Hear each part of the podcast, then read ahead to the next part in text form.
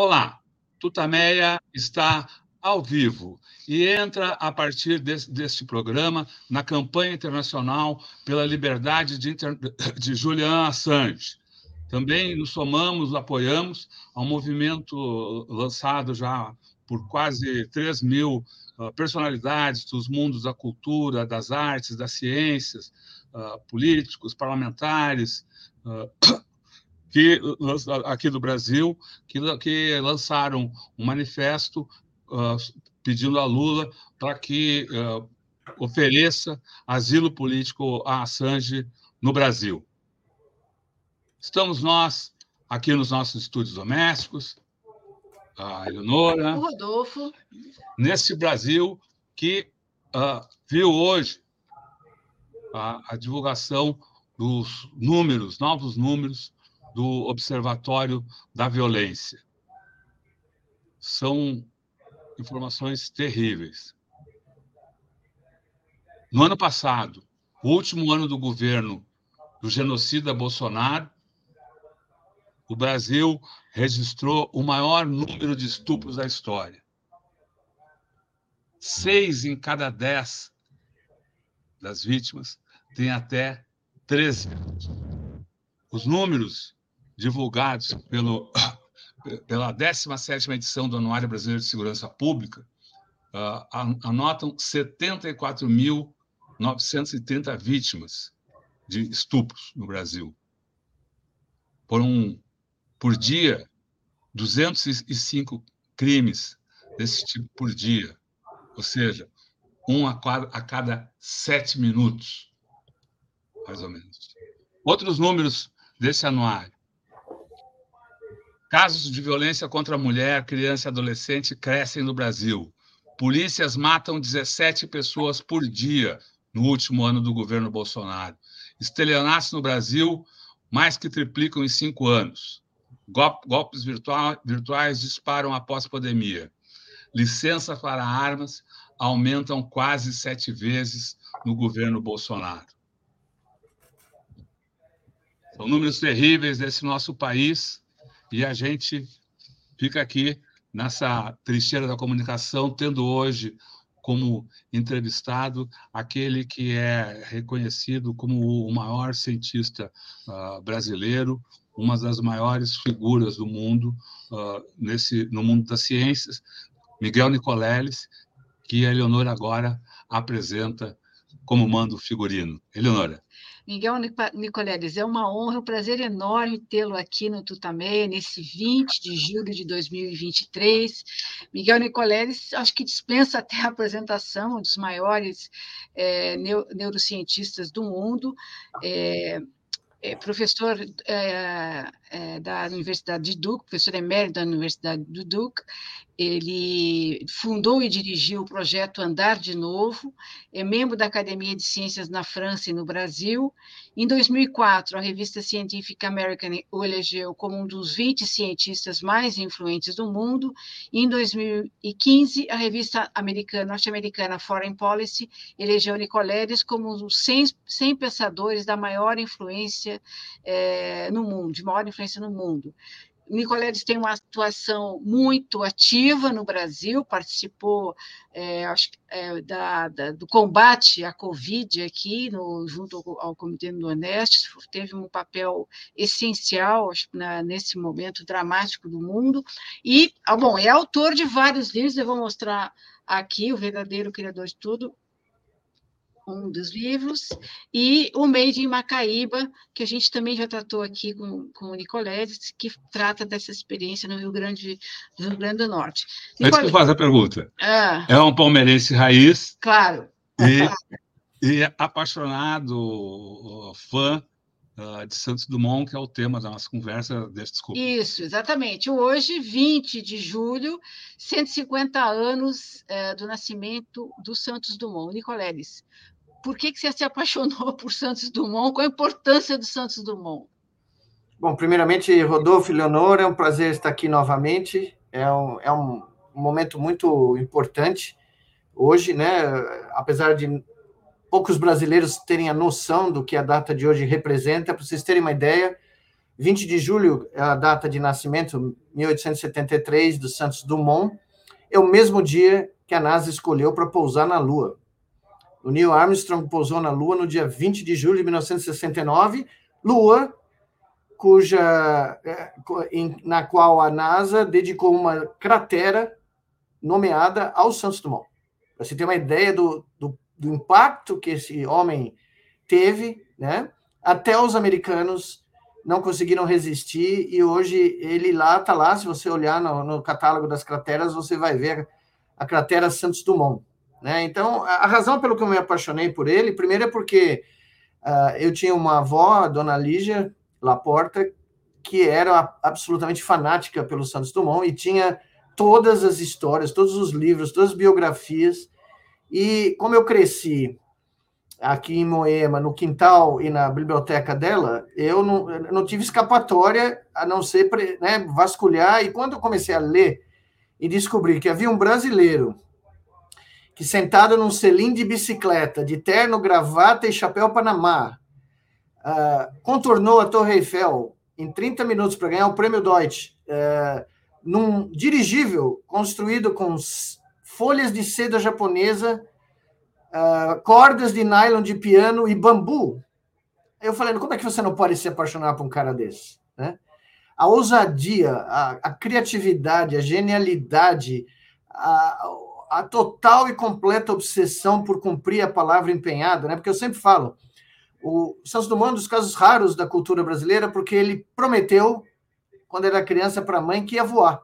Quando o pai dele morreu e ele se transformou num dos fazendeiros no fazendeiro de café mais rico do mundo. Né? O pai dele era dono das maiores fazendas de café do planeta, e quando o pai dele morreu, ele herdou tudo isso, e a mãe perguntou: O que você vai fazer, Alberto? E ele virou para ela e falou: Vou voar. E ele voou. E ao voar, ele abriu as portas para a humanidade, para toda a era da modernidade que nós desfrutamos. Ele com esse voo histórico, né, e são vários, mas eu sempre gosto de pontuar que o Santos Dumont, não, não existe essa briga com os irmãos Wright nos Estados Unidos. Eu moro nos Estados Unidos há 35 anos. E, curiosamente, eu moro no estado da Carolina do Norte, onde a placa do automóvel tem o avião dos irmãos Wright, porque eles voaram na, na, numa praia da, do estado, mas eles são de Ohio, tá? São de uma cidadezinha chamada Toledo. E o que acontece é o seguinte: não existe essa briga, porque os irmãos Wright inventaram um avião. Mas o que o Santos Dumont fez foi inventar o voo controlado, do qual o avião é apenas um exemplo. Ocorre que na Europa do começo do século XX, os aeronautas disputavam a primazia de criar o voo controlado usando balões dirigíveis. Eles não davam importância para coisas que a gente chama de avião. Então o Santos Dumont chegou lá, autodidata, construiu uh, o seu próprio laboratório, pago pelo dinheiro dele, e uh, ele construiu o primeiro aeroporto da história e o primeiro hangar. Ninguém fala isso, mas o que inventou o hangar foi o Santos Dumont. E ao criar uh, mecanismos para gerar o voo controlado, no dia 19 de outubro de 1901, ele instantaneamente colapsou as distâncias do mundo porque ele demonstrou que em breve nós íamos conseguir sair do Brasil, chegar na Europa, dos Estados Unidos, chegar na China e vice-versa. Ou seja, ele abriu as portas do espaço sideral para a humanidade. Esse é o tamanho do homem que nós estamos falando. Nunca fez uma patente, nunca quis comercializar os seus bens, nunca teve uma startup, nunca procurou venture capitalist para financiar seus trabalhos. Ele pagou o trabalho e quando ele ganhou o prêmio Deutsch, que foi o maior prêmio e ainda é o maior prêmio da ciência brasileira, 100 mil francos, metade ele deu para os mecânicos e metade ele distribuiu para a população de Paris. Agora, imagina se ele não era amado em Paris, né? É, você ter uma ideia, os parisienses criaram um doce chamado Santos Dumont, que era um dos doces mais uh, famosos do, da França no começo do século. Então, eu me apaixonei por ele e usei a vida dele como exemplo de uma carreira científica, porque ele era absolutamente não ortodoxo mas ele chegou onde ele queria e fez história.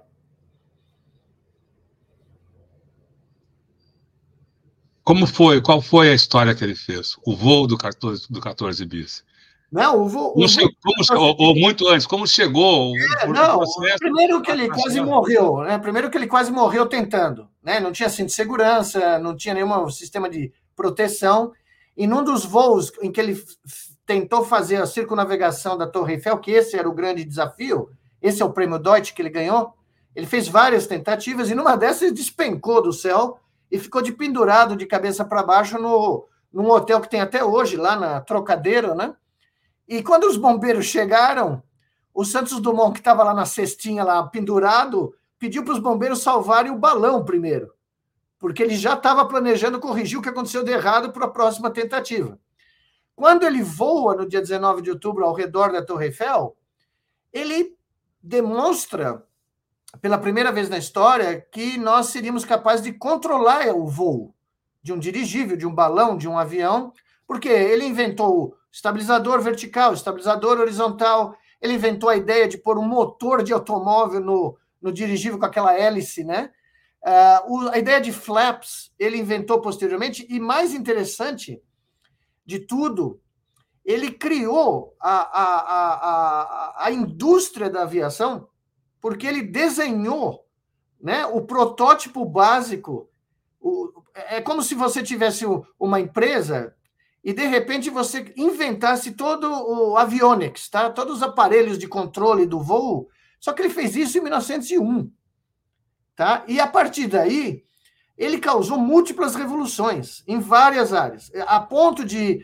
Ah, uma das primeiras viagens que eu fiz para Paris, eu subi no, na Torre Eiffel, né, porque é um ponto que todo mundo quer conhecer, e quando eu cheguei lá, eu olhei para a esquerda e tinha um, uma sala de jantar, onde o, o, engenheiro que construiu, né, o Eiffel, uh, jantava com seus grandes amigos. E quando eu olhei para o lado, quem que estava do lado, representado por dois bonecos? Um era o, o engenheiro, o Eiffel, né, nessa salinha VIP do topo da Torre Eiffel, e do lado dele estava o Santos Dumont, que era amigo íntimo dele, tá? Porque a Torre Eiffel tinha sido construída recentemente para exposição né, que ocorreu em Paris e virou um, um, um, um, objeto arquitetônico reconhecido no mundo inteiro. Por isso que ele quis fazer o voo ao redor. Porque ele queria unir um monumento icônico a um momento histórico. E ele acreditava que a ciência tinha que ser demonstrada publicamente, não só nos laboratórios. Essa é outra revolução impressionante, né? que inclusive me inspirou a fazer a demonstração da Copa do Mundo do nosso primeiro exoesqueleto controlado pelo cérebro no Brasil ao ar livre, né? Como o Santos Dumont fazia para um, multidões ao redor do mundo poderem assistir. E, e, então o Santos Dumont ele, ele é um pioneiro de várias ciências. Para você ter uma ideia, quando ele voou nesse aviãozinho aqui que eu tenho a maquete, o Demoiselle, que eu ganhei de presente de um artista do Rio Grande do Norte, o Santos Dumont sentava aqui, ó, na frente. O cockpit é bem aqui, logo embaixo da hélice, tá? E como não tinha botão, né? Você só tinha comandos analógicos na época. O que ele fez para poder controlar esse aviãozinho, uh, que era de baixo custo, né? Ele nunca patenteou. Ele publicou a planta na imprensa da França gratuitamente para quem quisesse construir. E quando ele sentava aqui, ele basicamente usava cordas de nylon para conectar uh, partes do avião com o seu terno, com a sua roupa. Então ele controlava o avião movendo o corpo. Tá? Então ele, como não tinha botão e não dava para ter um monte de alavanca porque ele ia se perder, ele literalmente diz numa passagem que eu achei numa das publicações dele, que são poucas, uh, ele diz que ele sentiu que agora o avião era parte dele. Ou seja, ele foi um grande neurocientista, porque 100 anos antes da gente demonstrar isso em laboratório, ele colocou a hipótese e a premissa de que as nossas ferramentas, todas as tecnologias que a gente inventa, são assimiladas pelo cérebro humano como extensão da representação do corpo que o cérebro contém. Então, o tenista assimila a raquete de tênis, o ciclista assimila a bicicleta e o cérebro pensa que a bicicleta é a extensão do cara. E o Santos Dumont intuitivamente percebeu, para ele voar, ele tinha que assimilar o avião como sendo parte dele. E eu, como vocês devem imaginar, perguntei para vários pilotos ao longo dos, dos, múltiplos aeroportos que eu já passei no mundo, né, né para acumular os meus 3 milhões de milhas que eu tenho acumuladas, eu cheguei para vários pilotos e perguntei como é voar. Como é a sensação de um, desse. Quando, agora é tudo automatizado, mas antes, né, nos aviões onde o cara estava lá no manche o tempo inteiro tal. E todo mundo vira para mim e fala: não, quando você atinge um certo número de horas de voo, você vira um cara que a gente acha que né, é um piloto experimentado, é como dirigir um automóvel, o avião é parte de você. Você navega, o seu corpo navega com o avião, porque o avião é parte de você. É como um piloto de Fórmula 1, eu também já perguntei para um diretor de, de uh, equipe de Fórmula 1, que a sensação do piloto é exatamente essa. O carro de Fórmula 1 vira extensão uh, do carro dele. Inclusive, o Ayrton Senna, o, o ex-diretor da McLaren, me contou, o Ron Dennis, que quando o Ayrton Senna uh, ele queria um assento que não tivesse almofada, que fosse duro, porque ele queria sentir o carro, ele queria sentir a suspensão para ajustar a suspensão do carro ao chão da pista. E ele queria sentir com a pele né, do bumbum, ele não queria sentir só na mão, ele queria que o corpo inteiro fosse integrado ao automóvel. E foi o que o Santos Dumont é, descobriu experimentalmente. Então, ah, eu posso contar para vocês emoções que eu vivi na minha vida encontrando Santos Dumont em diferentes partes do planeta, sem querer. Ah, a maior delas foi estar no Museu da Aeronáutica Americana, em Washington, no centro né, da capital com meus filhos que eram pequenininhos, eu andando desesperado, vendo a cápsula que foi para a Lua, vendo, sei lá, o avião dos irmãos Wright, vendo não sei o que, de repente eu viro para a esquerda e estava lá no cantinho uma exposição dos Santos Dumont, isso nos anos 90, tá? Foi uma das coisas mais emocionantes que eu senti, porque estava lá o homem, entendeu? Eles podem tentar diminuir, podem tentar não, não comparar com os irmãos Wright, e o mais curioso é que um americano publicou um livro sobre o Santos Dumont, Asas da Loucura, que eu acho que é o título em português. E lá tem o facsímile do jornal da cidade dos irmãos Wright, Toledo, em Ohio, quando eles fizeram o voo famoso lá na Carolina do Norte, tá? E sabe qual era a manchete do jornal? Filhos da Terrinha reproduzem o grande Dumont. Nem o nome dele está na manchete, tá? Nem na cidade onde eles nasceram e fizeram a oficina de bicicleta deles lá para construir o avião. O nome que aparece como referência de excelência e de conquista é o do Santos Dumont, tá? E quem, quem achou esse facsímile foi um americano, um historiador americano. Então, é, é por isso que eu digo, ele foi o maior cientista, o maior inventor e certamente o maior brasileiro de todos os tempos, porque ele criou o mundo moderno com a ousadia dele. E, e você ressaltou aí o fato dele ser autodidata, né, de ter assim, múltiplas criações, e uma, uma, uma formulação, uma criação, uma invenção sem ligação com, ah, pelo que você está dizendo, com o interesse militar, né? Porque hoje, se a gente olha as invenções nos últimos mais de 100 anos, mais de 100 anos, tudo está ligado à guerra, a, a invenções que foram é, feitas em, em, razão da guerra. E o, o, avião, não, pelo que você está dizendo, não foi isso, embora logo em seguida tenha sido então, fundamental nas guerras. Né? Os irmãos Wright mantiveram em segredo o voo deles porque eles estavam tentando negociar com o Pentágono e fazer uma patente para vender para o Departamento de Defesa. Tá? E o Santos Dumont rejeitava isso dramaticamente.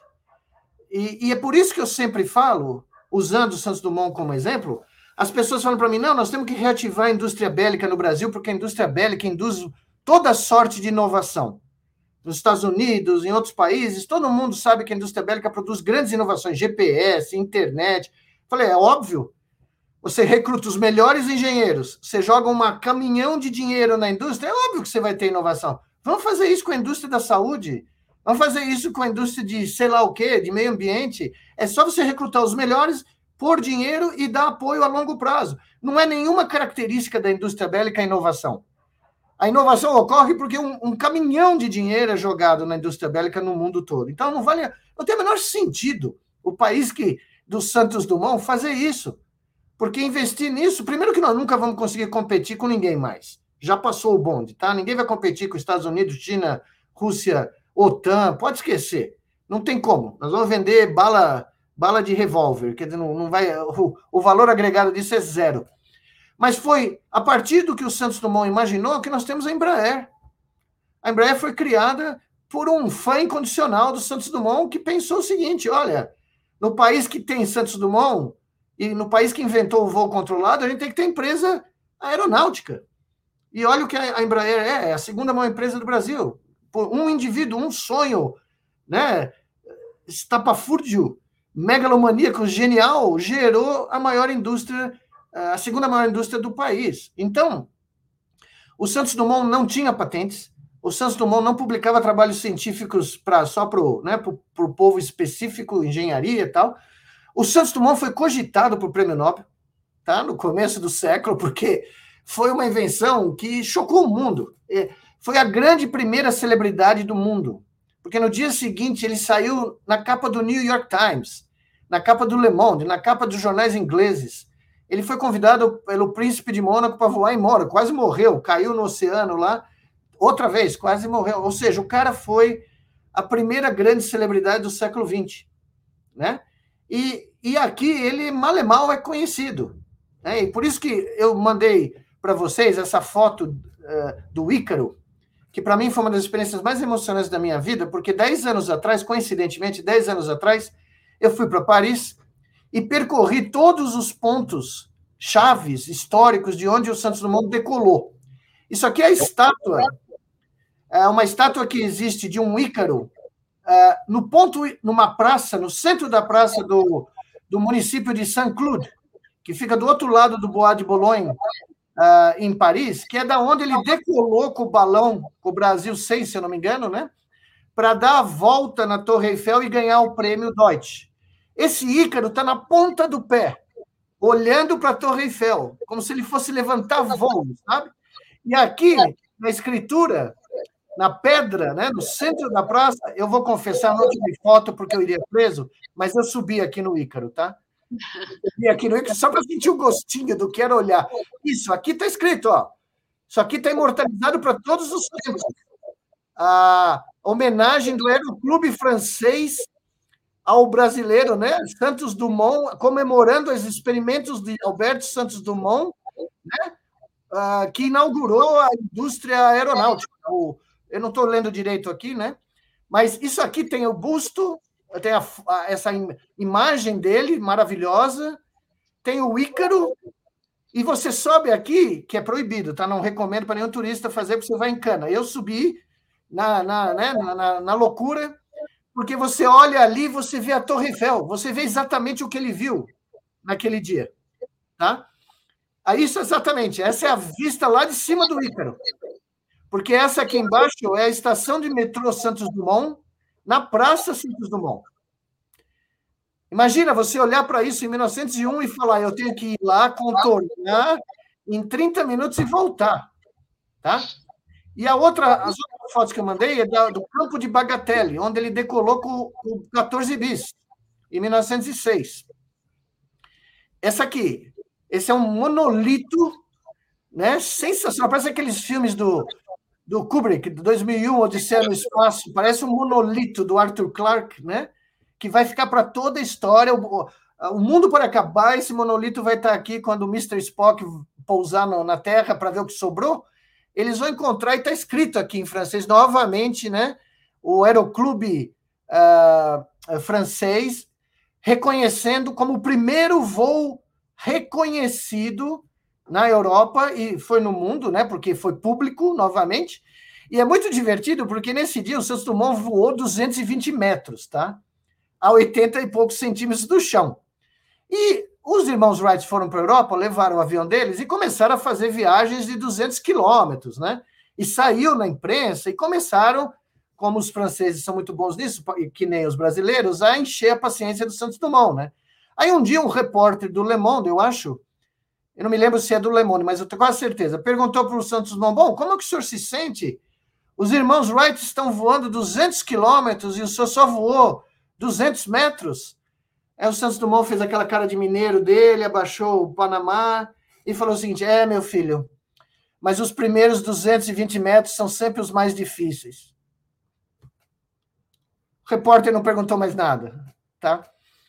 Então, basicamente, o, o, cara ele ia jantar da casa dele no Champs-Élysées que eu visitei, uh, com um pequeno dirigível que ele criou, como se fosse um carro. Ele ia de dirigível até o Maxims, que era o restaurante favorito dele, onde ele se encontrava com um certo Mr. Cartier, que era o amigo dele. E ele entrava pela janela do segundo andar. Ele não entrava lá embaixo. Ele entrava porque eles sentavam em umas cadeiras altas, porque o Santos Dumont dizia que gostava de comer no alto, no céu. Então eles tinham umas cadeiras altas que você tinha que ter um, um apoio para subir, né? E num desses jantares, o, o Santos Dumont falou: Olha, eu não consigo ficar olhando o meu relógio de, de bolso para controlar o tempo do prêmio Deutsche, para fazer essas voltas todas aí em 30 minutos, não tem como. E foi aí que ele sugeriu e o Cartier inventou o relógio de pulso, que chama-se originalmente Santos Dumont. Que eu posso dizer que ganhei um de presente 20 anos atrás, quando eu estava uh, eh, na Suíça fazendo meu sabático.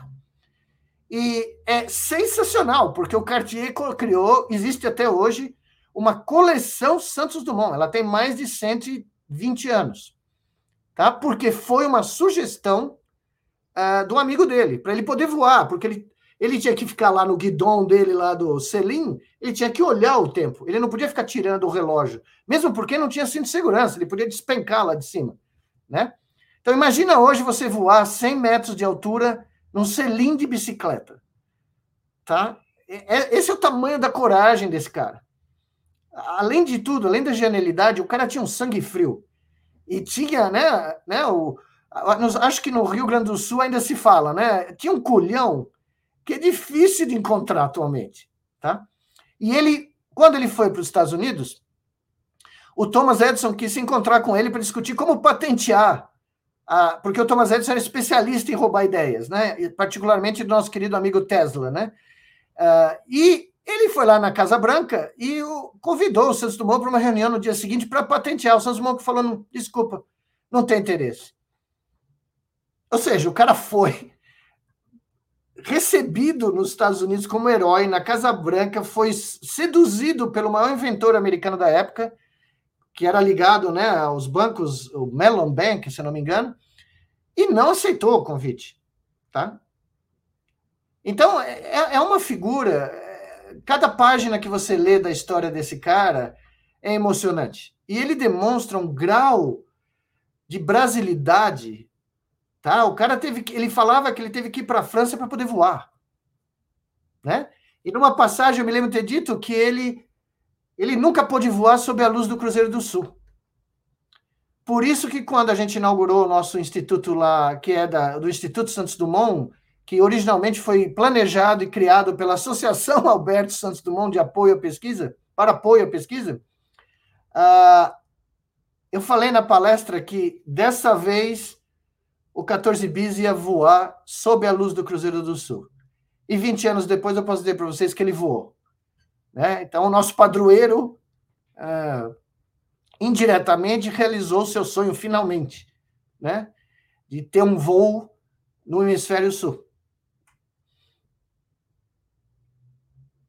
Você falou de brasilidade. Como é que isso se define com o Santos Dumont? Como é que era a ligação dele com o Brasil? Ah, ela era completa, né? Porque ele aprendeu a. Ele criou o hábito pela mecânica, pela experimentação de engenharia, mexendo no trem da fazenda do pai.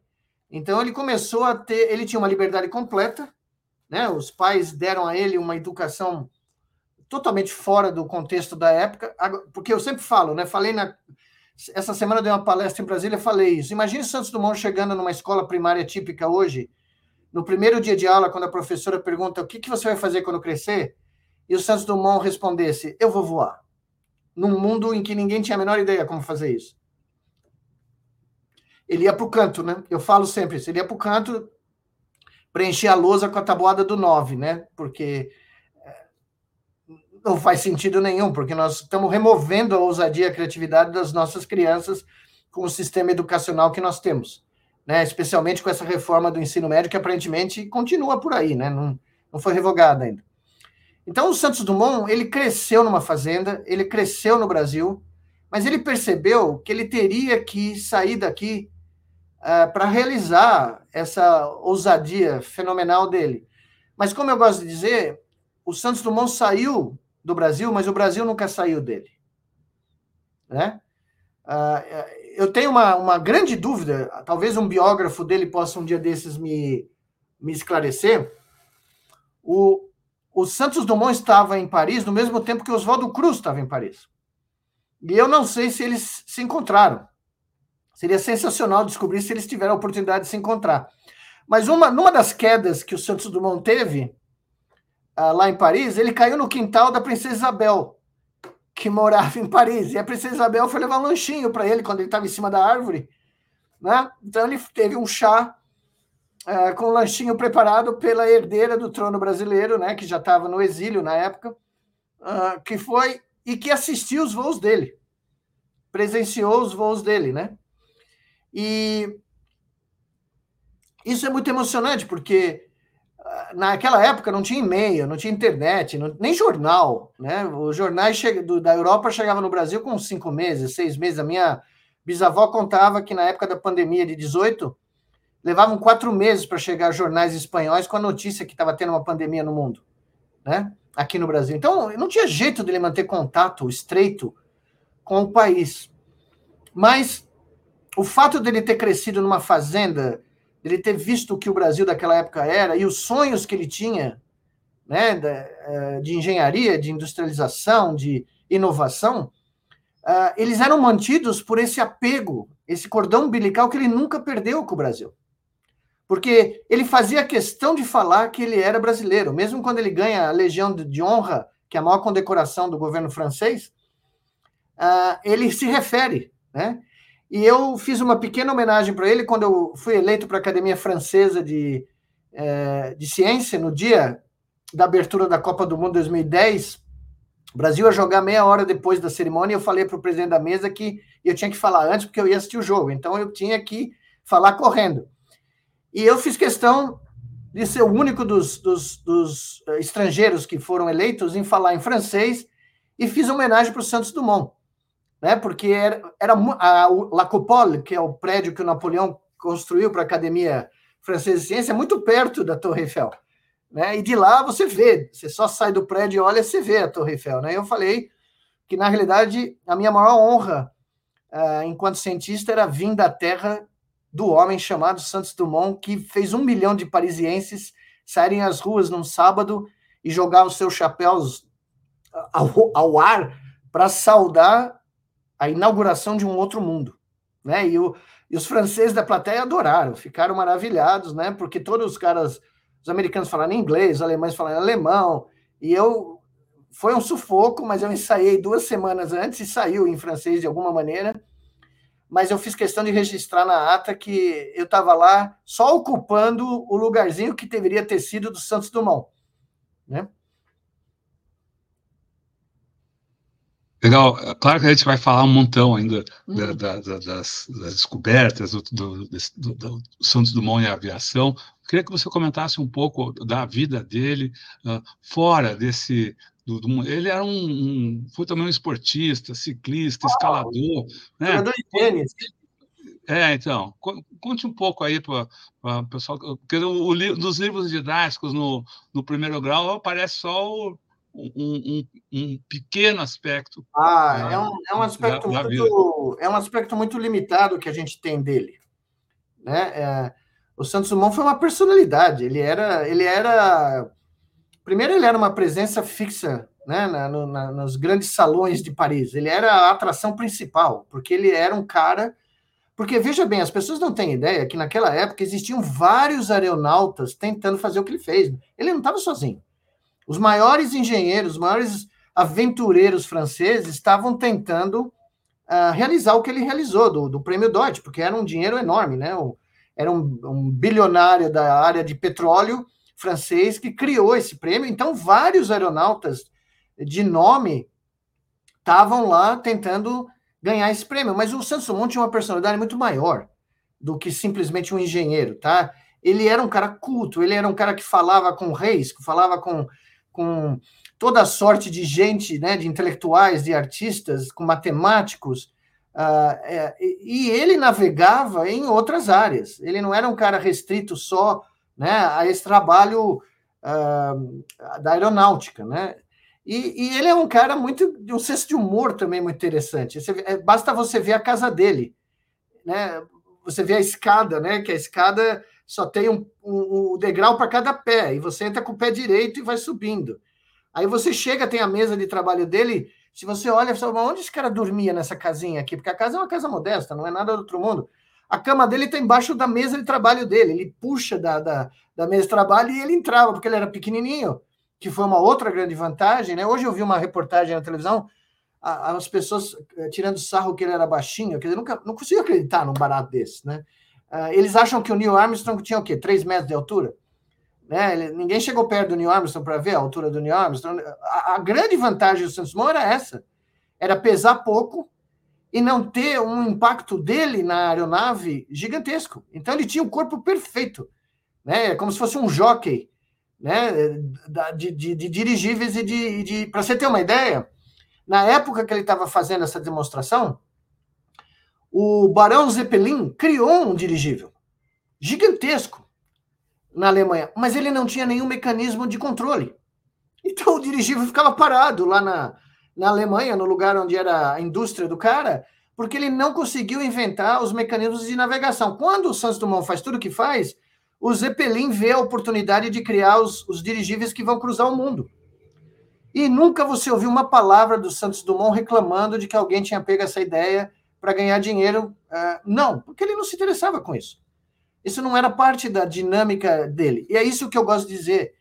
O Santos Dumont tinha uma visão humanística da ciência uma visão humanística da tecnologia. A tecnologia é para nos servir, é para melhorar a condição humana, e não para nos transformar em escravos dela.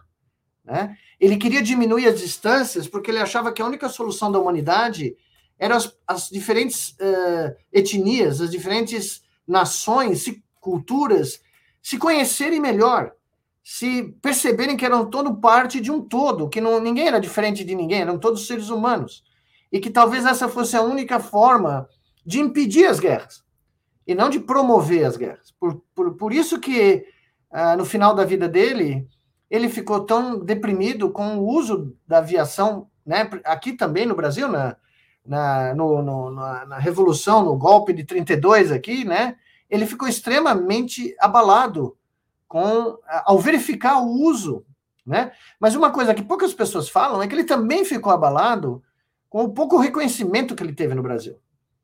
E as tentativas de gente aqui do Brasil de tentar uh, diminuir os feitos dele. Tentar uh, dizer que não, não é bem assim, eh, ele não, não fez grande coisa, eu sou capaz de fazer melhor. Teve muita gente que duvidou, até no Congresso no Rio de Janeiro, duvidou dos feitos do Santos Dumont. Tá?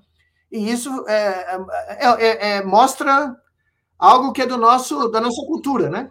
É, então, eu queria, a quem que você atribui essa falta de reconhecimento que ocorreu na época e, de certa forma, Continua, né? ocorre ainda hoje? Quer dizer, o, o, lugar que Santos Dumont ocupa uh, na nossa cultura, ou, mesmo no, no, imaginário popular, está muito aquém do que uh, ele merece, mereceria, né? Uh, pare para pensar um minuto se o Santos Dumont fosse americano ou inglês se ele fosse alemão, qual seria a, o reconhecimento desse cara nos seus próprios países? O problema é que a nossa cultura é uma cultura de destruição dos heróis. É uma cultura onde você não pode. É, é, é o, a minha avó falava que era o pote de caranguejo. Não sei se vocês já ouviram essa história. Quando você põe um monte de caranguejo na água e um caranguejo começa a escapar da água que está aquecendo, os outros vão lá e puxam ele para baixo e falam: não, não, não, não. Vamos todo mundo junto para o pote fervendo, entendeu? Ninguém vai escapar daqui. E é mais ou menos o que a mediocridade faz no nosso querido Patropi. É uma cultura centenária. Tem muito a ver com o fato de nós sermos, termos sido uma colônia durante muito tempo, né? É, isso influenciou demais. Tem muito a ver com a chaga terrível da escravidão brasileira, né? Que perdurou um dos últimos países no mundo a abolir a escravidão. Uh, tem muito a ver esse complexo de vira-lata, de inferioridade que está incrustado na nossa cultura. Então, um artista, um jogador de futebol, um grande inventor, um grande escritor, começa a fazer sucesso no mundo, começa a ser né, uh, reconhecido mundialmente, aqui ele é né? O Tom Jobim que o diga, né? O Tom Jobim tinha a frase perfeita, né? Uh, sobre isso. Sucesso no Brasil é crime, né? E, e foi mais ou menos o que aconteceu com o Santos Dumont. Ele nunca foi realmente, porque, por exemplo, hoje teve a cerimônia da aeronáutica, né? Comemorando. Eu estava em Brasília uh, dois dias atrás. Toda a esplanada dos ministérios e todos os grandes trechos do aeroporto até a esplanada estavam com fotos do Santos Dumont. A celebração do Santos Dumont não é uma celebração militar não deveria ser restrita à aeronáutica, apesar dele ser o patrono da aeronáutica com toda a justiça. Essa era uma celebração nacional. Hoje devia ser feriado nacional. Não há nada nem ninguém que supere o que o Santos Dumont fez, não só pelo Brasil, pelo mundo. É? Então, hoje era uma data, e nos Estados Unidos hoje é a data comemorada do pouso da Lua. Então, na imprensa americana hoje está toda falando do Neil Armstrong, do Aldrin, que está vivo ainda, tem mais de 90 anos, da Apollo 11, de como foi e como aconteceu. Só que a Apollo 11 só aconteceu porque teve um brazuca que abriu as portas do espaço sideral para a humanidade. Esse DNA é brasileiro, tá? E se o Comitê Nobel tivesse algum um mínimo de racionalidade no começo do século, o Santos Dumont tinha sim que ter ganho o prêmio Nobel de Física, porque ele ele criou algo que mudou a história da humanidade, né? Então, a, a, o que eu reputo isso é, é, essa nossa cultura da destruição do herói. Aqui é a cultura é, é oposta dos alemães, onde existe a cultura do herói, né? Você vê as óperas alemãs do, do, do Mozart, do, do, Wagner, né? O, o, todo a história do Anel de Nibelung, né? Toda o Siegfried, né? O grande herói uh, da cultura, né, a germânica, o Thor, né, do, dos países escandinavos, Zeus, dos gregos, são todas culturas que cultuam o herói. A nossa, ela destrói o herói. Uh, então, é, infelizmente, ele, ele teve que, viver, que, sofrer com isso, porque ele era um homem muito uh, emotivo, ele era um homem muito sentimental, e ele tinha um amor muito profundo pelo Brasil, o que é uma doença grave, devo lhes dizer né? Não tem cura, mas causa efeitos colaterais profundos, porque é, o Brasil é aquela linda mulher que não corresponde ao amor daqueles, né? Na maior parte das vezes, né? E o Santos Dumont provou desse cálice e sofreu muito com ele, né? Porque enquanto ele era recebido pelos monarcas do mundo inteiro como um, né, uma, uma celebridade, um, um quase um deus, né? Aqui ele era tratado por alguns lugares, em alguns lugares, até no Congresso Nacional, é, como fosse um impostor. Aconteceu com outros brasileiros, Carlos Chagas, que é contemporâneo dele. Eu ouvi a história lá na Fundação Nobel, que o Carlos Chagas só não ganhou o Prêmio Nobel de Medicina nos anos 20 porque eles recebiam correspondências vindo do Brasil de médicos dizendo que era tudo mentira. Que o Carlos Chagas não tinha descoberto a doença de Chagas, não tinha descoberto a sintomatologia, não tinha descoberto o transmissor, não tinha descoberto o, o agente etiológico, quer dizer, nunca ninguém fez isso. O Carlos Chagas foi o primeiro cientista a descobrir quem causa, quem transmite, o que acontece quando você pega e por que você morre da doença, tá? Ele, ele, ele pegou a, a, história completa do barato. Ele tinha que ter ganho o prêmio Nobel, indubitavelmente. Mas aparentemente a candidatura dele só não teve sucesso porque ela foi sabotada por gente de dentro do Brasil. Então, quando eu ouvi essa história, né, eu, eu quase fiquei sem ar, né? E a fonte é muito boa, é lá de dentro. É, Miguel, você falou da, que o Santos Dumont era humanista. Queria que você falasse um pouco dessa formação humanista, como é que ele enfim, construiu essa, esse, esse pensamento e um pouco do, do cotidiano que se sabe do, do Santos Dumont. Você falou há pouco da casa, da cama que ele tinha eh, embaixo, quando ele colocava embaixo da, da escrivaninha, nessa casa que é em Petrópolis não, não tem cozinha. É, queria que você falasse um pouco do, do que se sabe do, do, cotidiano e a formação humanista do Santos Dumont.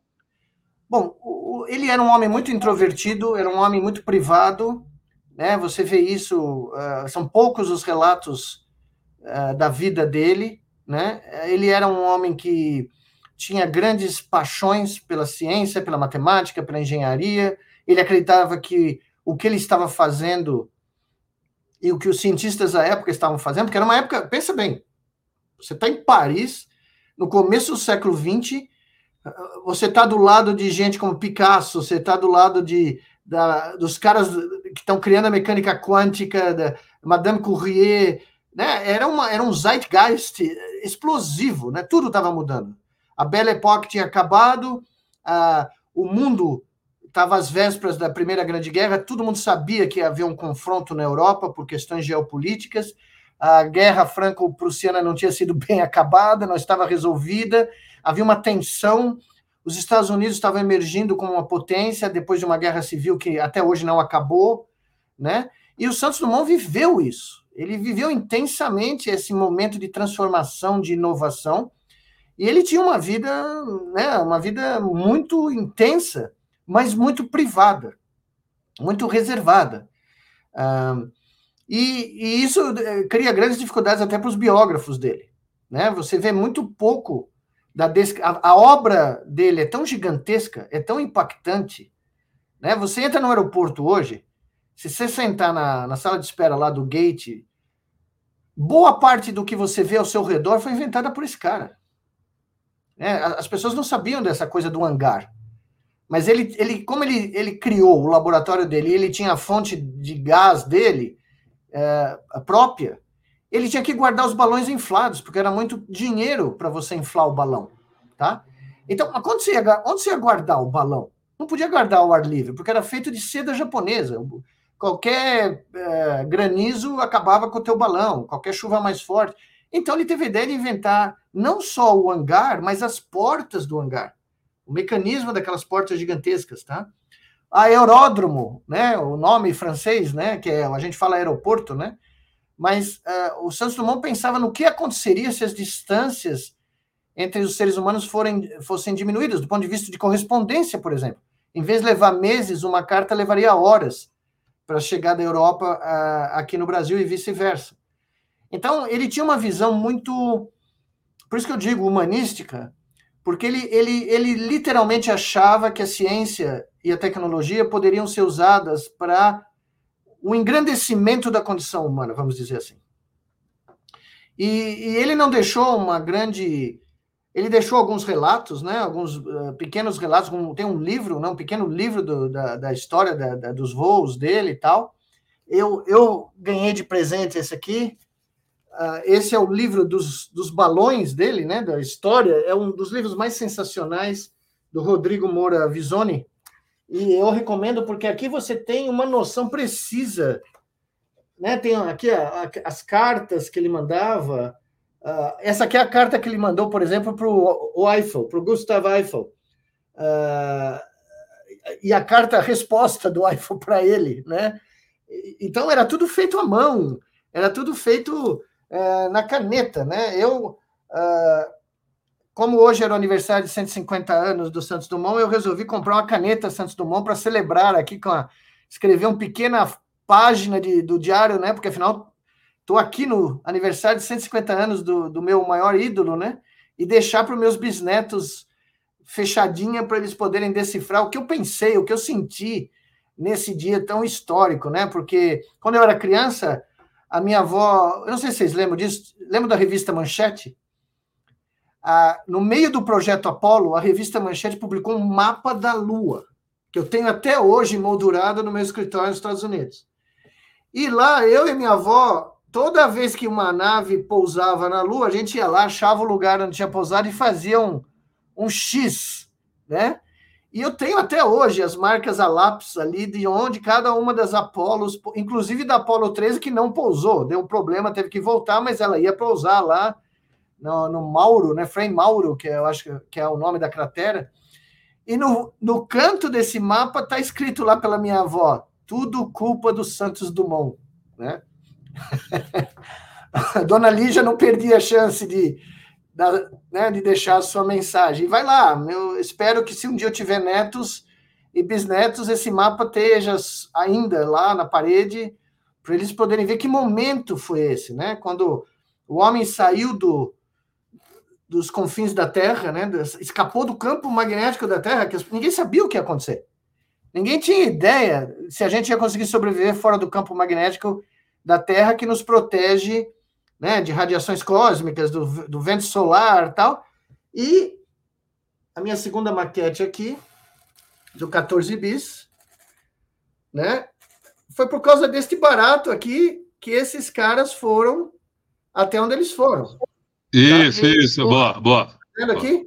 Isso, eu, eu, eu, eu, tirei aqui do cockpit porque eu achei que era muita presunção, porque o artista de, do Rio Grande do Norte fez um palmeirense, o Santos Dumont vestido de palmeirense aqui, tá? Mas eu descobri recentemente que ele torcia para o Fluminense. Então, a, a, a, história, a fake news de que ele era corintiano não procede, tá? Ele torcia para o Fluminense, do Rio de Janeiro. Tá certo. Nicolás, deixa eu voltar para um, um, um, ponto aqui que, que você comentou, uh, ah, para a gente fazer uma breve pensata no meio de todas essas informações aí.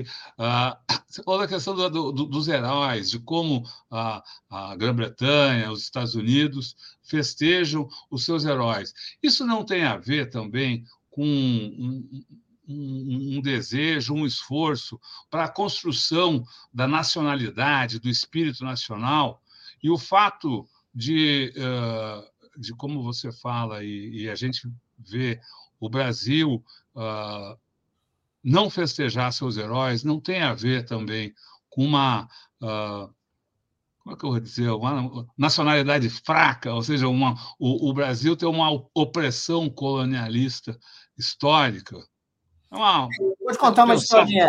Vou contar uma historinha que aconteceu duas semanas comigo. Eu estava lá na, no centro de Londres, no dia seguinte da minha palestra, lá na, na, University College of London, e fui andar pelas ruas que eu conheço há muitos anos. Passei pela frente do King's College, tá?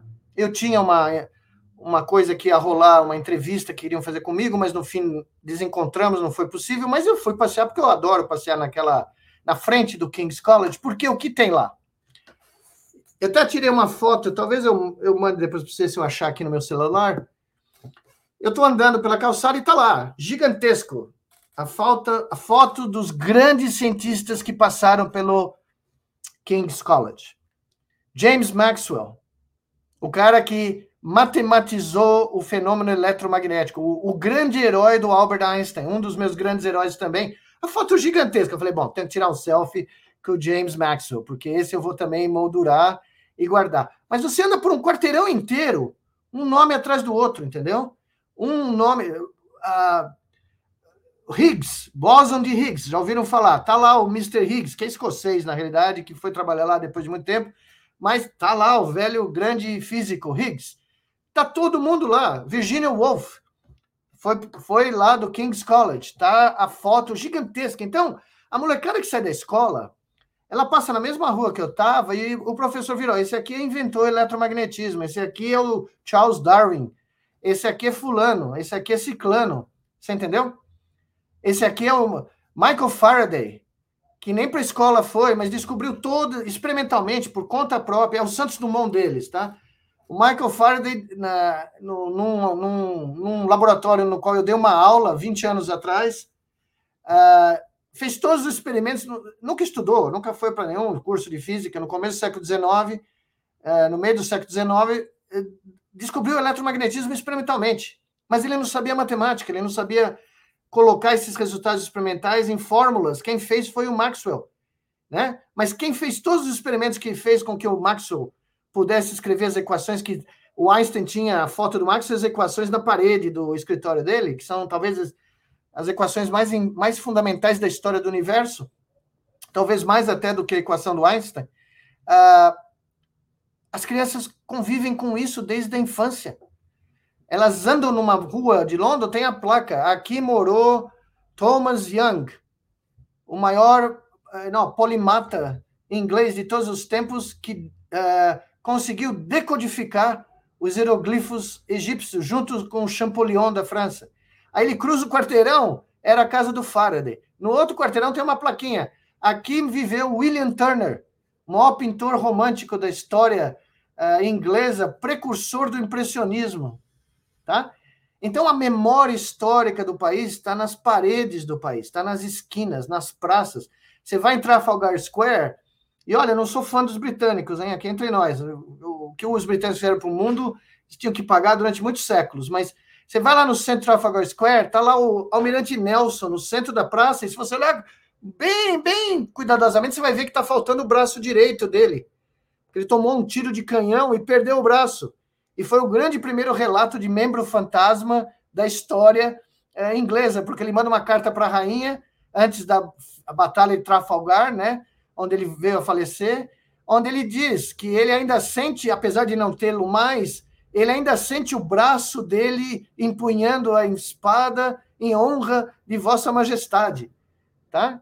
Então tá um cara lá. Agora eu te pergunto, quantas praças no Brasil tem um busto de Santos Dumont? Quantas cidades brasileiras, capitais, têm uma exposição viva, audiovisual de Santos Dumont? Quantas crianças do ensino primário brasileiro sabem quem foi Santos Dumont? Onde está o feriado de Santos Dumont? Pode ser hoje, o dia 19 de outubro, o maior dia da ciência brasileira. É no meio da semana de ciência, mas tinha que ser o feriado, tinha que parar o país, como os caras fazem lá. Né? Eu, 1859, o nosso querido Darwin publicou a origem das espécies, mudou tudo, mudou tudo. O dia da publicação é celebrado na Inglaterra, tá? As escolas falam no dia da publicação do, do, do livro do cara. Então, esse é o problema, Rodolfo. A gente não cultua as nossas grandes vitórias intelectuais, as nossas grandes vitórias humanísticas. A gente não tem espaço para isso. Todo mundo sabe, como eu também sei, decor, a escalação do time brasileiro ganhou a Copa de 70. Né? Ninguém sabe quais são os brasileiros que foram nomeados para o Prêmio Nobel e não ganharam. A gente sabe, mas o Brasil não sabe. Né? Então, é muito difícil você reverter essa, esse, essa borracha cultural. É como se você apagasse a própria história, tá? Você vai indo para frente e vai apagando para trás. É, o, o, passado nosso não importa. E, e, hoje, os, quais são os nossos grandes heróis? São heróis fugazes que duram um, um mês no YouTube, entendeu? Aí, e logo desaparecem porque, evidentemente, não tem nada por trás deles. Santos Dumont hoje devia ser festejado em todas as escolas do país, em todas as praças públicas, não só pela aeronáutica. Nicoleles, como é que você. Claro que as circunstâncias são muito diferentes, mas como é que você compararia esse Santos Dumont que você está nos descrevendo, com esse, esse, sentimento humanista, não preocupado com é, é, o resultado econômico, totalmente dedicado à invenção com o mundo científico de hoje. Né? Ah. Você falou rapidamente aí da, das startups, sei lá, dá para pensar no Elon Musk. Essa, como é que você compararia a produção científica hoje, os Sim. cientistas de hoje, como é que são? Vis-à-vis eu, eu, completei, eu completei ano passado 40 anos de vida acadêmica, tá? Uh, ah, 40 anos de pesquisa.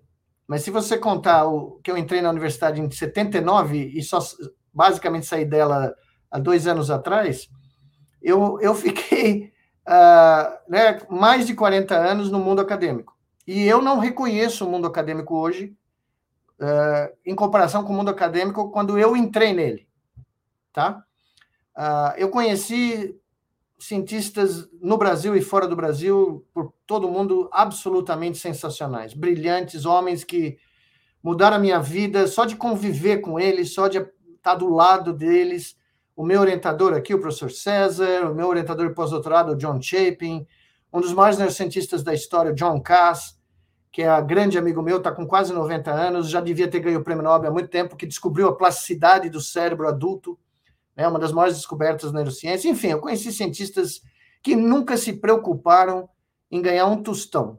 Eles estavam ali pelo simples e incomparável prazer de descobrir, de ver, de ouvir algo que ninguém nunca antes viu, ouviu ou descobriu.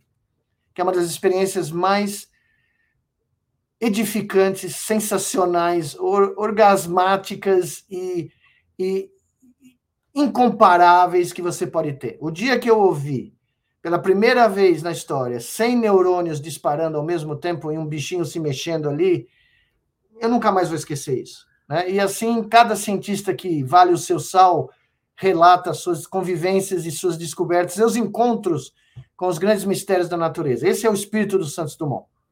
Ninguém sabia, ninguém estava pensando em publicar na Science, ninguém estava pensando em ter uma patente, ganhar mais dinheiro, porque boa parte da ciência do mundo hoje é publicar papel para pedir dinheiro para publicar mais papel. Infelizmente, essa é a verdade. Tá? Então, porque nós estamos conversando aqui antes de começar, na minha concepção, países como o Brasil jamais poderiam pensar na ciência dissociada de um projeto de país. A ciência tem que estar na primeira fila, no primeiro capítulo do livro, que, do pergaminho que descreve o que nós queremos ser daqui a 100 anos, o que nós queremos deixar para os nossos herdeiros, filhos, netos, que, que tipo de país nós queremos que o resto do mundo reconheça quando falar Brasil, né? Ah, e, para isso, a, a, ciência tem que ser pensada como um dos dominós essenciais de um projeto nacional de país. Ela tem que estar alavancada num projeto de industrialização, num projeto de inclusão social, de, de, de melhora da condição de saúde e educação da população, num projeto de edificação da democracia, de, de, de, de defesa da democracia, ah, e claramente de melhoria da condição humana. Esse, essa é a função principal, central, que movia o Darwin, que movia o Einstein, que movia uh, Santos Dumont, o César Timanharia, todos os grandes cientistas brasileiros e do mundo afora. E isso não é, porque o que foi feito foi, nós pegamos um monte de métricas da economia e forçamos elas na, em ciência, que é uma arte. E hoje, então, você só fala de métricas produtivas cientistas do Brasil, só aqui no Brasil, são ranqueados. A, B, C, quantos papers você publicou? As pessoas falam, ah, eu publiquei na Science ou na Nature. E eu falo, desculpa, isso não me impressiona, eu quero saber o que você publicou. Qual é o conteúdo da publicação? Uh, as pessoas aqui uh, têm que sobreviver como cientistas uh, alimentando o índice gravimétrico de produção, que é o peso do papel que você produz tá? Põe na balança, mede em quilos, né? Uh, porque é, esse, é essa métrica que te dá a possibilidade de ganhar dinheiro para fazer pesquisa, de ser promovido. Então, nós criamos um filme do Charlie Chaplin. Lembra aquele filme do Charlie Chaplin na, na a paródia da, da, da, industrialização do começo do século XX, do, do, do Charlie Chaplin, o operário da fábrica, que fica totalmente automatizado? É isso que nós fizemos. Nós pegamos métricas que são usadas num mundo totalmente aleatório ao nosso, que é o sistema econômico. Nem os economistas entendem, como o professor Beluso gosta de dizer, né? Se puser quatro economistas numa sala, você tem cinco opiniões divergentes, né? Ah, porque um muda de ideia no meio do caminho e propõe outra coisa diferente. Ah, e, então, nós pegamos essas métricas de produção industrial, de produção em massa, e fizemos com que elas virassem os determinantes da, do valor uh, e da importância da produção científica. E todo mundo sabe, na realidade, que não é assim. Né? Charles Darwin ficou 20 anos para produzir a origem das espécies. Vocês conseguem imaginar o Charles Darwin ir para o chefe do departamento ou, ou diretor da faculdade de medicina dele e falar: olha, eu vou fazer algo que vai mudar o mundo, mas eu tenho que sumir por 20 anos, tá bom? Eu volto daqui a 20 anos. Aí o cara falou: o quê? E qual vai ser o seu índice de impacto nesses 20 anos? Zero, né? Porque não vai publicar nada. Ah, Albert Einstein, quando revolucionou a física, era um clerk, era um funcionário do escritório de patentes. Ele, nem, ele não tinha nem conseguido um emprego acadêmico, porque um cristão foi ver ele dar uma aula prática e falou: ah, não, o cara não sabe dar aula, horroroso para dar aula. E mais tarde eles empregaram o cara, mas antes não, ele não conseguia ter um emprego. Tá? Então, esse é o drama. O drama é que você virou, você trouxe o mundo externo, corporativo, para dentro do mundo acadêmico, para dentro da bolha. Eu cresci na bolha, onde você tinha liberdade para pensar, liberdade para ter ideias malucas, testar, errar. Hoje você não pode nem errar. Se você errar, você não publica o seu erro, você não consegue publicar. Então ninguém é. sabe, né?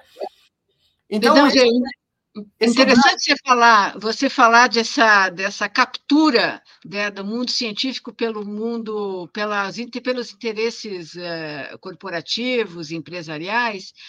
E eu, eu, fico pensando assim, caminhos para o Brasil, porque é, se a gente pensar lá quando você estava começando, né, a, o Brasil e a China estavam, a China estava até em termos de desenvolvimento econômico mais atrasada, em termos de vários indicadores, está muito mais atrasada do, do que o Brasil, e hoje a gente vê esse resultado. O Brasil, para dar um salto na área científica, deveria. É, poderia fazer isso com as próprias pernas, deverá se associar digamos, com a China, deverá buscar algum outro tipo de associação, ou a gente pode, é, investindo e tendo essa, essa consciência da importância da ciência, caminhar é, no sentido de fazer uma revolução tecnológica e de desenvolvimento é. com, a, com, a, tecnologia? É, eu acho que sim. Eu acho que o Brasil não precisa copiar modelo nenhum. Eu tenho duas coisas para contar. Uma, antes que me esqueça, fazer um parênteses. O, Novamente, o professor Beluso me contou que nos anos 80, uma delegação chinesa veio aqui para o Brasil, acho que você conhece essa história, né? Para perguntar para ele, que era secretário da Fazenda, se não me engano, aqui do estado de São Paulo, ou algo parecido, no governo Quercia, perguntar como é que o Brasil tinha feito para se industrializar. Como que era? Porque eles não tinham nada, nós estávamos muito à frente deles, nós tínhamos indústria aeronáutica, indústria de aço, e eles não tinham nada. E o professor contou como que era, explicou, os chineses ouviram, anotaram tal.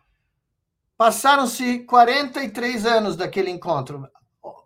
Vejam só a inversão das curvas. A China criou um plano de longo prazo, pagou o preço de investir em pensamento de longo prazo, formar recursos humanos, se industrializar, aprender, uh, trazer novas tecnologias, uh, criar, e hoje eles eles estão preparando o voo deles para a Lua em 2025, tá? Eles vão pousar na Lua. A Índia acabou de mandar, né, um, um, um robô para pousar na Lua, mas a China vai levar uma, um time. Eles já têm a estação espacial deles, eles vão. O Brasil podia já ter chegado lá, mas nós entregamos a base de Alcântara, entregamos, demos como se fosse um pé de couve com setores da esquerda brasileira falando, não, foi um bom negócio, foi ótimo, gente importante, gente que está aí, né? Todo mundo, sabe, todo mundo sabe quem é. Ministro de Estado, não, foi ótimo. Foi um grande negócio para o nosso Estado entregar Alcântara. Meu Deus! Tá? Então, para a ciência brasileira ter qualquer chance, ela primeiro tinha que se livrar dos cardeais da ciência, que mandam e desmandam aqui e que não tem a menor ideia do que está acontecendo lá fora ela tinha que arejar, ela tinha que permitir que a, a molecada que foi e voltou fizesse todo o seu pudesse expressar todo o seu poder de criação e desburocratizar a produção científica no Brasil.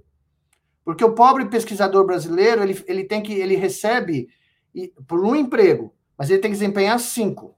Ele tem que dar aula, ele tem que fazer ciência, ele tem que fazer uh, uh, serviços administrativos para né, sobreviver, ele tem que buscar dinheiro e ele ainda tem que tentar fazer contato com outreach, né, com a comunidade ao redor. Tudo isso. Ele tem cinco empregos, ele recebe por um e ele preenche um caminhão de papel para justificar cada centavo quando a gente vê certas liberações de bilhões de reais sem nenhuma nenhum pedaço de papel, né? Mas tenta ganhar um projeto de pesquisa no Brasil, a quantidade de papel que você precisa preencher antes de fazer qualquer coisa, tá? Então você não tem chance de competir assim. Se você não libertar o talento, se você não desossificar a hierarquia asfixiante que é a ciência brasileira, e você permitir que esse talento aflore e tenha liberdade, e que ele tenha voz decisiva, decisória no processo de integração da ciência com um projeto de nação? Porque talento nós temos. Talento nós temos de monte, aqui dentro e fora do Brasil. Mas nós não deixamos que o talento tenha poder de decisão e aflore. Nós continuamos vivendo, vivendo na ciência brasileira em modelos administrativos e de gerenciamento de 60 anos atrás, onde quem gritava mais alto ou quem era o professor catedrático manda em tudo. Isso acabou no mundo. Isso não existe. Lá nos Estados Unidos, você recebe o seu doutorado, no dia seguinte você pode orientar.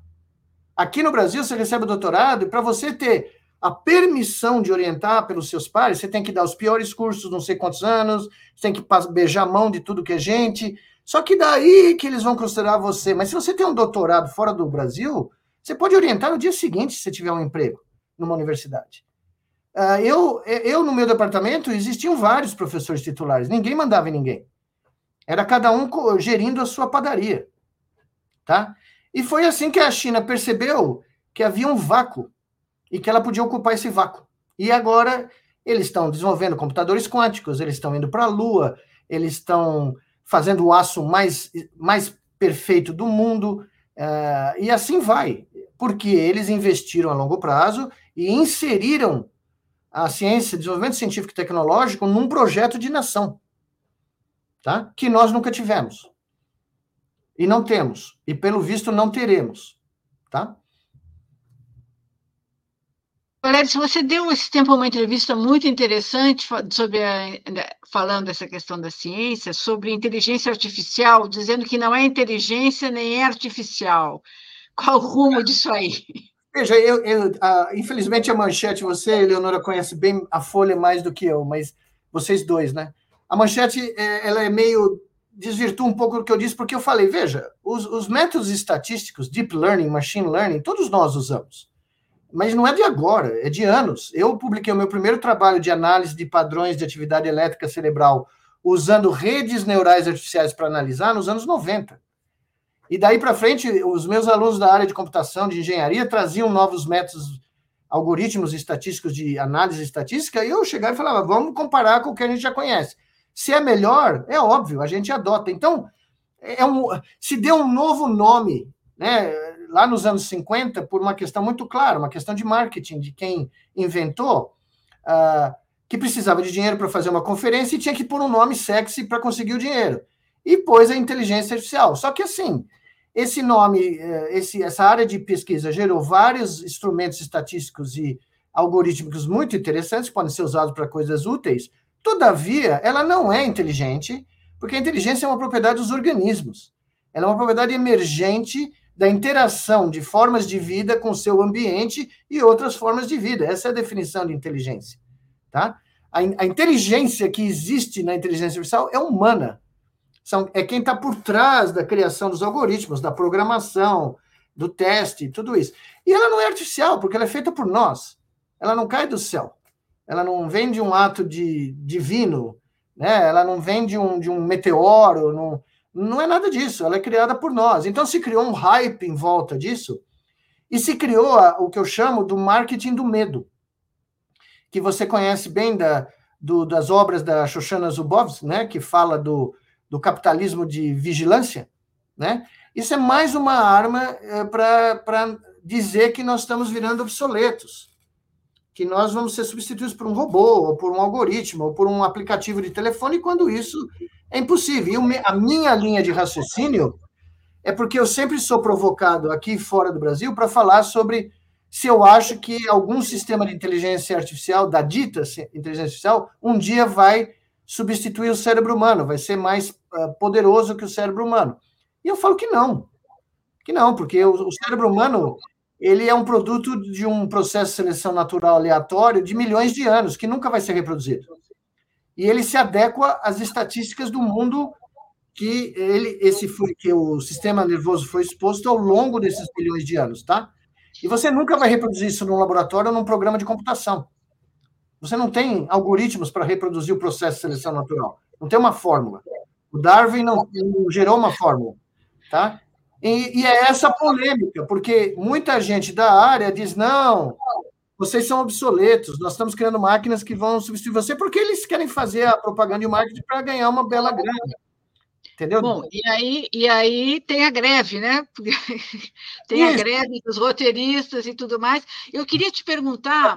Mas, Leonora, para para pensar. Eu dei essa entrevista antes da greve começar. Uhum. E eu falei que a questão fundamental da inteligência artificial ia se dar no embate do trabalho e do capital.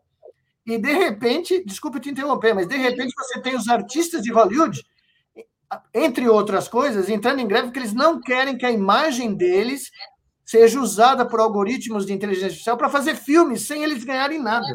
Exato. Entendeu? Mas eu ia te perguntar ainda sobre a questão dessa dita inteligência artificial, do aspecto, é, não, é, não tem também uma, uma, um componente é, colonial aí, dado que os, os grandes bancos de dados, as grandes informações, a base que se faz toda essa esse está nesse caldeirão todo, não tem esse componente de dominação colonial? Vários, vários problemas. Tem problemas éticos, tem exatamente isso. Nós todos doamos os nossos dados na internet de graça. Cada vez que a gente clica, cada vez que a gente compra algo, que a gente vai num site, você já reparou que agora todos os sites te perguntam se você aceita os cookies ou não? Você já notou? Isso agora é em todos os sites. Pode ser o site do Palmeiras até o site da compra do supermercado da esquina. Tem lá uma coisa para você. E geralmente tem uma cookie que você não pode rejeitar. Então, que é a cookie fundamental. É como se fosse o evangelho de Nosso Senhor, que você não pode dizer não, né? Uh, porque não, senão o site não te permite entrar nele. Isso não existia antigamente. Agora existe. Então, nós fomos, nós doamos de graça informações que valem milhões, que são os nossos hábitos online, os nossos comportamentos de compra, enfim, para criar esses grandes bancos de dados, tá?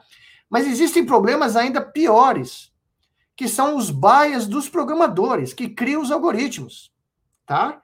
Então, essa discussão passa assim batido, né? Eu acabei de ler um livro de um grande pesquisador da, de Oxford que que levanta essas questões e fala: não, mas vocês estão cobrando de, de, nós, dos nossos programas, coisas que nem os seres humanos resolveram. Ué? Aí eu me pergunto, mas vocês não estão dizendo que os programas vão ser melhores que nós? Como é que então você não pode aceitar a cobrança, o que é o, o exemplo clássico, todo mundo sabe, é debatido em escolas de filosofia há décadas. Você tem um carro automático que está sendo dirigido por um algoritmo uh, inteligente, dito inteligente. Aí ele faz uma curva num dia chuvoso e está atravessando uma velhinha a rua. Se ele não brecar, ele mata a velhinha. Mas se ele brecar, ele vai deslizar e vai matar uma criança que está na calçada com a mãe de guarda-chuva esperando para atravessar. O que, que o algoritmo vai fazer? Qual é a decisão que vai ser tomada? E seja ela qual for, quem vai ser imputável? Pela morte da velhinha ou pela morte da criança né? e a mãe? Esse autor que eu acabei de citar diz o seguinte: poxa, eu dirijo a minha vida inteira e nunca tive esse dilema. Nunca tive que optar por esse dilema. Dirijo há 50 anos, nunca tive. Aí eu, eu responderia para ele. Infelizmente, eu fui convidado pelos alunos de Oxford para falar naquele, né, o, é um é altamente prestigioso, né, o, o Grêmio dos alunos, o CAOC lá, o Centro Acadêmico dos Alunos de Oxford tem essas discussões, e eu fui convidado para falar sobre inteligência artificial. Falei, bom, ótimo, no meio da pandemia.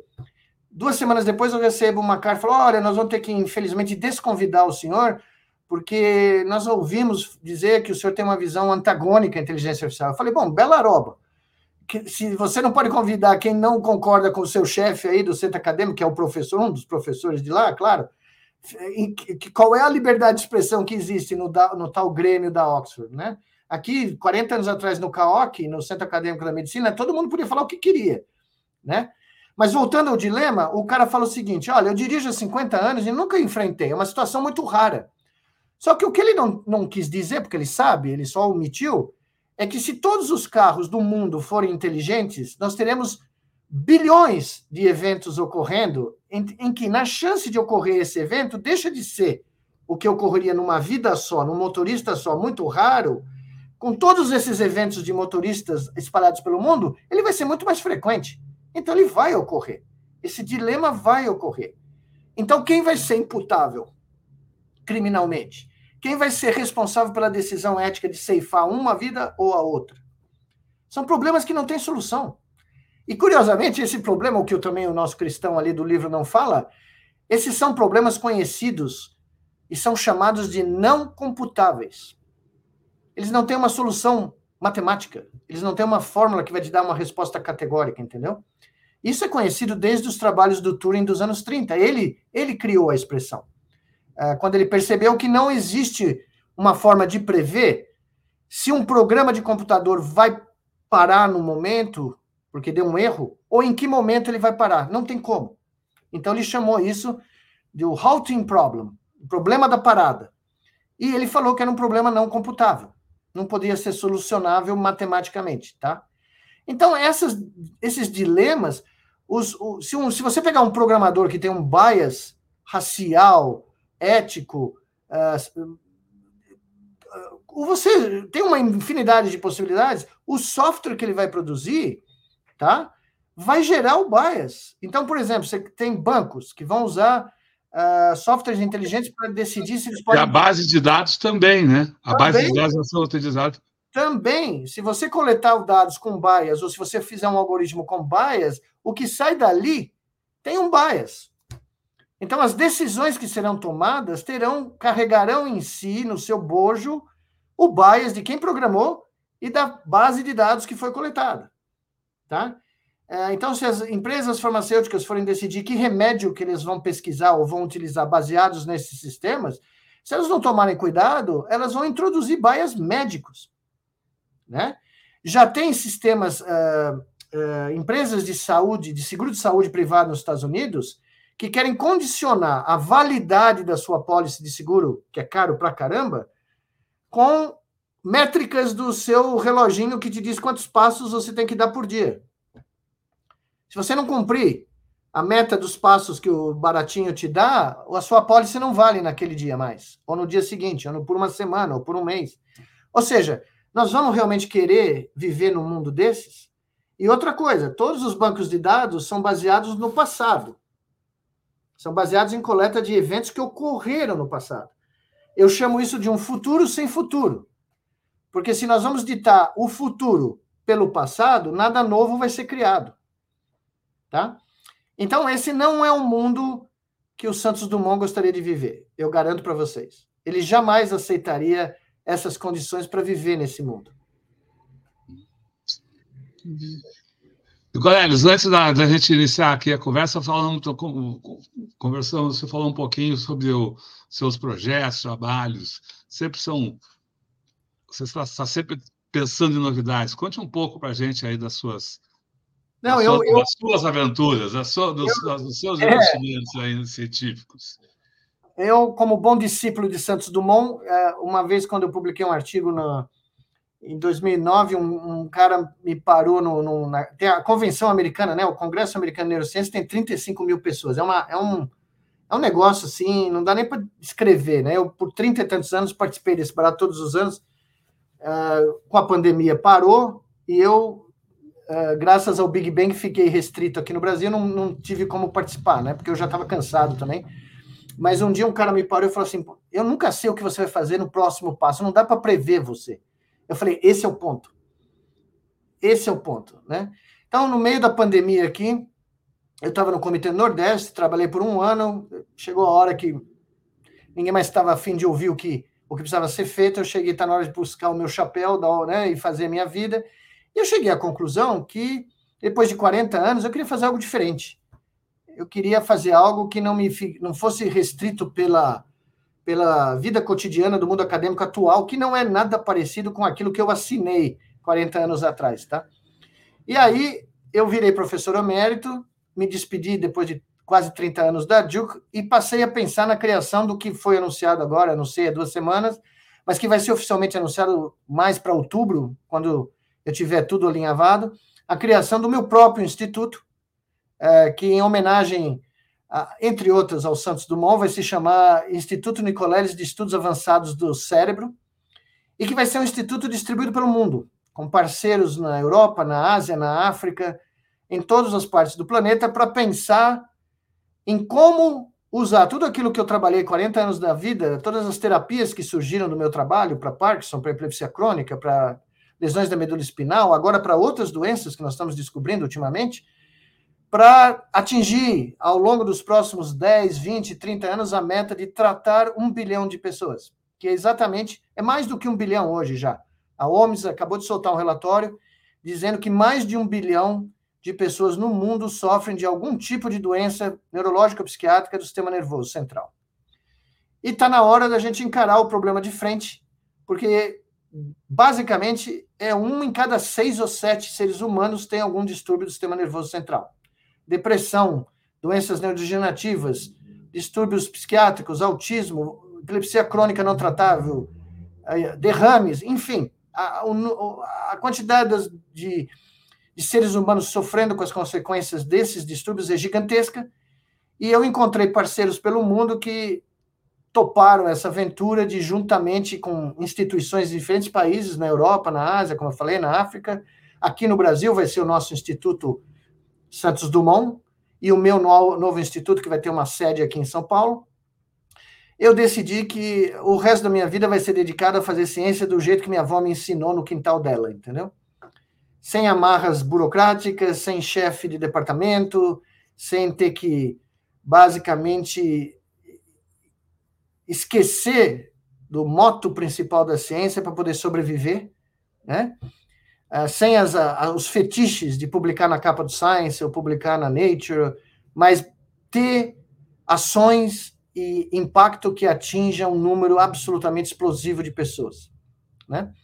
E é isso que eu vou fazer daqui para frente, com grande prazer com os meus colegas do Brasil e de fora do Brasil, mas num modelo completamente diferente do modelo acadêmico tradicional que é, eu servi durante 40 anos. Né? Então, eu eu estou pensando no sentido de que finalmente eu decretei a minha alforria. Né? E vou me divertir agora. Fazendo ciência. Livros? Bom, eu acabei de receber a notícia minha mãe, dona Giselda, vai ter definitivamente um herdeiro, porque eu acabei de receber a notícia da editora Planeta que o meu livro, o primeiro livro de ficção científica que eu escrevi ao longo da pandemia, que vai chocar muita gente, vai ser publicado no começo do ano que vem. Oh, que legal. Como é que é o nome? Eu, eu ainda não posso falar o título, mas o, o livro se passa em 2036, num mundo que é o limite de tudo isso que nós estamos vivendo hoje, tá? E é muito, muito curioso, porque a minha experiência fazendo ciência de guerra no Comitê do Nordeste, né, lidando com gestores e vendo quais são os grandes limites do pensamento político do mundo atual, me permitiram tra transcrever em ficção, né? Muitas das coisas que eu vi e muitas das coisas que eu estou prevendo que vão acontecer nos próximos 15 anos no mundo, né? Então, é uma ficção, não é mil anos no futuro, não é milhões de anos no futuro, é logo ali na esquina. E os cenários são absolutamente realistas, tá? Não tem nenhuma grande fantasia fora do propósito ali. Mas ninguém pensa neles, ninguém parou para pensar. E, evidentemente, ele, ele foi escrito em inglês para ser publicado nos Estados Unidos e provavelmente em outros países, mas ele fiz questão que ele saísse primeiro em português aqui no Brasil. É, é muito, é muito legal cientistas é. fazerem ficção né? A ficção Não, científica. Eu, ah, eu Carl Sagan é, é, o, livro, o livro de ficção do Carl Sagan é um dos Não, eu li todos uma das grandes obras de, de, ficção científica, por exemplo. Eu, eu cresci com o Arthur Clarke, com o Kurt Vonnegut, né? Uh, cresci lendo esses caras, com uh, Júlio Verne, né? Uh, e, a, eu posso te dizer, foi uma experiência libertadora. Uma coisa é você escrever um paper, né, que você está limitado pelos dados, pela estatística, pela, pela o que foi já feito, pela todo, né, todo o, os rituais acadêmicos, né, que hoje em dia estão ficando absurdos, né, por causa dos conflitos de interesse que existem, né, de pesquisadores que têm suas empresas e que querem impedir que a competição que não tem uh, avance, né, está é, é, é tá muito difícil, está muito difícil de navegar. Então escrever esse livro foi sensacional, porque não tinha ninguém dizendo para mim qual era o limite da, da imaginação e da criatividade, né? Nicoleles, muito legal. A gente queria agradecer muito. A gente e a Assembleia enorme que se formou aqui para acompanhar essa, essa sua essa entrevista, todo mundo uh, mandando muitos elogios. Agora, dessa última parte, o pessoal entusiasmado aqui com o livro, quero logo saber informações sobre, sobre, o livro. Então, agradecemos muito a sua participação aqui no Tutameia, assim como agradecemos ao, a, ao público que está nos acompanhando, que vai seguir com a gente pela internet afora. Lembramos que essa entrevista fica disponível em todos os canais Tutameia, Basta buscar, buscar por Tutameia TV e você nos encontra nas várias plataformas de podcast, no Twitter, no Facebook, no YouTube. No YouTube, não deixe de se inscrever no nosso canal, clicar na sinetinha para receber avisos de novos vídeos. Visite também o nosso site, Tutameia. O endereço é tutameia.jor.br. Agora, antes de, de passar a, a, ainda a palavra para o Nicoleles, que vai fazer a, sua mensagem aqui de encerramento. Uh, trago de novo aqui a nossa uh, imagem de abertura dessa entrevista, que a gente está se somando à campanha internacional pela liberdade de Julian Assange, que é, que é uma campanha internacional em defesa do jornalismo, em defesa da liberdade de expressão. Nicoleles, muito obrigado, a palavra é sua. Não, bom, eu só queria agradecer a vocês, como sempre, pelo convite, por, por todo o apoio esses anos de pandemia. Nós conversamos várias vezes durante a pandemia, em momentos críticos, momentos muito difíceis, e vocês sempre muito gentis e muito solícitos e muito disponíveis para a gente passar né, toda a informação que era necessária durante a pandemia, real, né? É, no momento talvez mais difícil do Brasil, da minha vida, eu não me lembro nem mesmo na nos anos 70, né? Eu era criança, mas eu acho que os últimos anos aqui que nós vivemos do período da pandemia foram terríveis, avassaladores, e de certa maneira todos nós que estamos aqui somos sobreviventes do trauma que foi ser brasileiro nos últimos anos. Mas tem muita coisa para ser feita, acho que o, o, o Brasil precisa se reencontrar, né? E a ciência é ainda um dos pilares de construção de uma sociedade mais justa mais humanista e mais democrática. E eu espero que ela não seja relegada à simples troca de favores entre eh, nuances de partidos, né, para com, com, celebrar e conviver pactos e, e, ser posta na lista de negociação. A ciência é muito maior do que isso e ela merece muito mais respeito eh, dos governantes. Muito bom. Legal. Até muito a próxima. Obrigada. Muito obrigado, Nicolés. Abração. Até a próxima. Boa noite, pessoal. Tchau. Thank you.